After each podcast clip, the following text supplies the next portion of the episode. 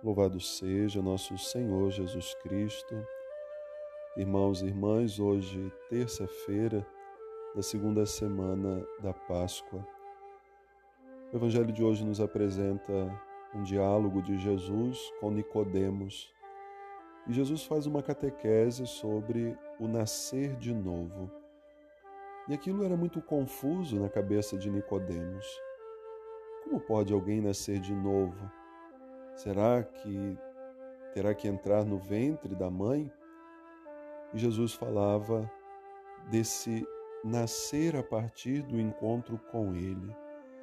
A partir do momento que nós conhecemos a Cristo, torna-se então para nós um divisor de águas. Nós não podemos ser mais os mesmos depois que fazemos a nossa experiência com o Senhor. Então, Jesus buscava levar aquele homem que tornava-se também um discípulo a perceber: eu não posso viver mais do mesmo jeito. Um cristão não pode passar a vida toda fazendo reparos. A vida de conversão exige uma mudança radical, exige de nós uma mudança total. Pode-se fazer emendas então, o encontro com Cristo deve mudar radicalmente a nossa vida.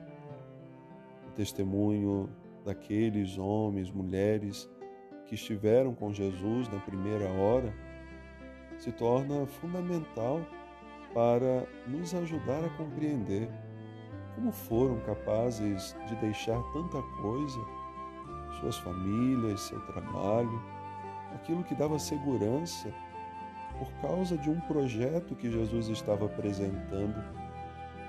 Muitos deles não sabiam muito bem o que viria a acontecer, mas se colocaram à disposição de viver essa vida nova, essa vida em Cristo. A história da igreja vai nos mostrando também quantas pessoas foram fazendo essa experiência tantos santos que conhecemos abandonaram tudo, suas riquezas, suas falsas seguranças, para seguir a Cristo mais de perto. Olhamos o testemunho, por exemplo, de Francisco de Assis, Madre Teresa de Calcutá, aqui no Brasil, de Irmã Dulce, tantos santos.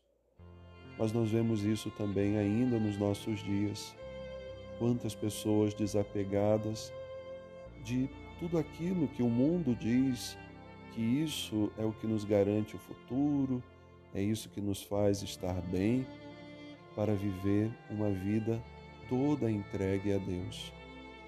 Vemos isso em leigos e leigas, consagrados e consagradas, ministros ordenados, pessoas que são capazes de abrir mão de tanta coisa para possuir um bem maior que é Cristo. primeira leitura proposta hoje fala do testemunho da igreja, aquela igreja que estava crescendo, a igreja apostólica, aonde todos reconheciam que eram naquele momento importantes uns para os outros e aquilo que eles possuíam precisava ser partilhado. Então vemos que na comunidade apostólica ninguém passava necessidade, porque todos colocavam tudo em comum.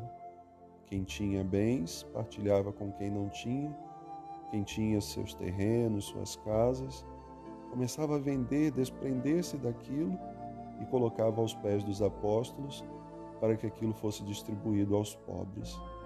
É o testemunho do desapego a partir do momento que fizeram essa experiência de encontro com Cristo. Há tantas coisas que precisamos deixar para trás, há tantas coisas que precisamos abrir mão, não apenas coisas materiais, mas aquilo que está dentro do coração, o que precisamos abandonar para seguir melhor a Cristo. Façamos essa reflexão. Que Deus abençoe.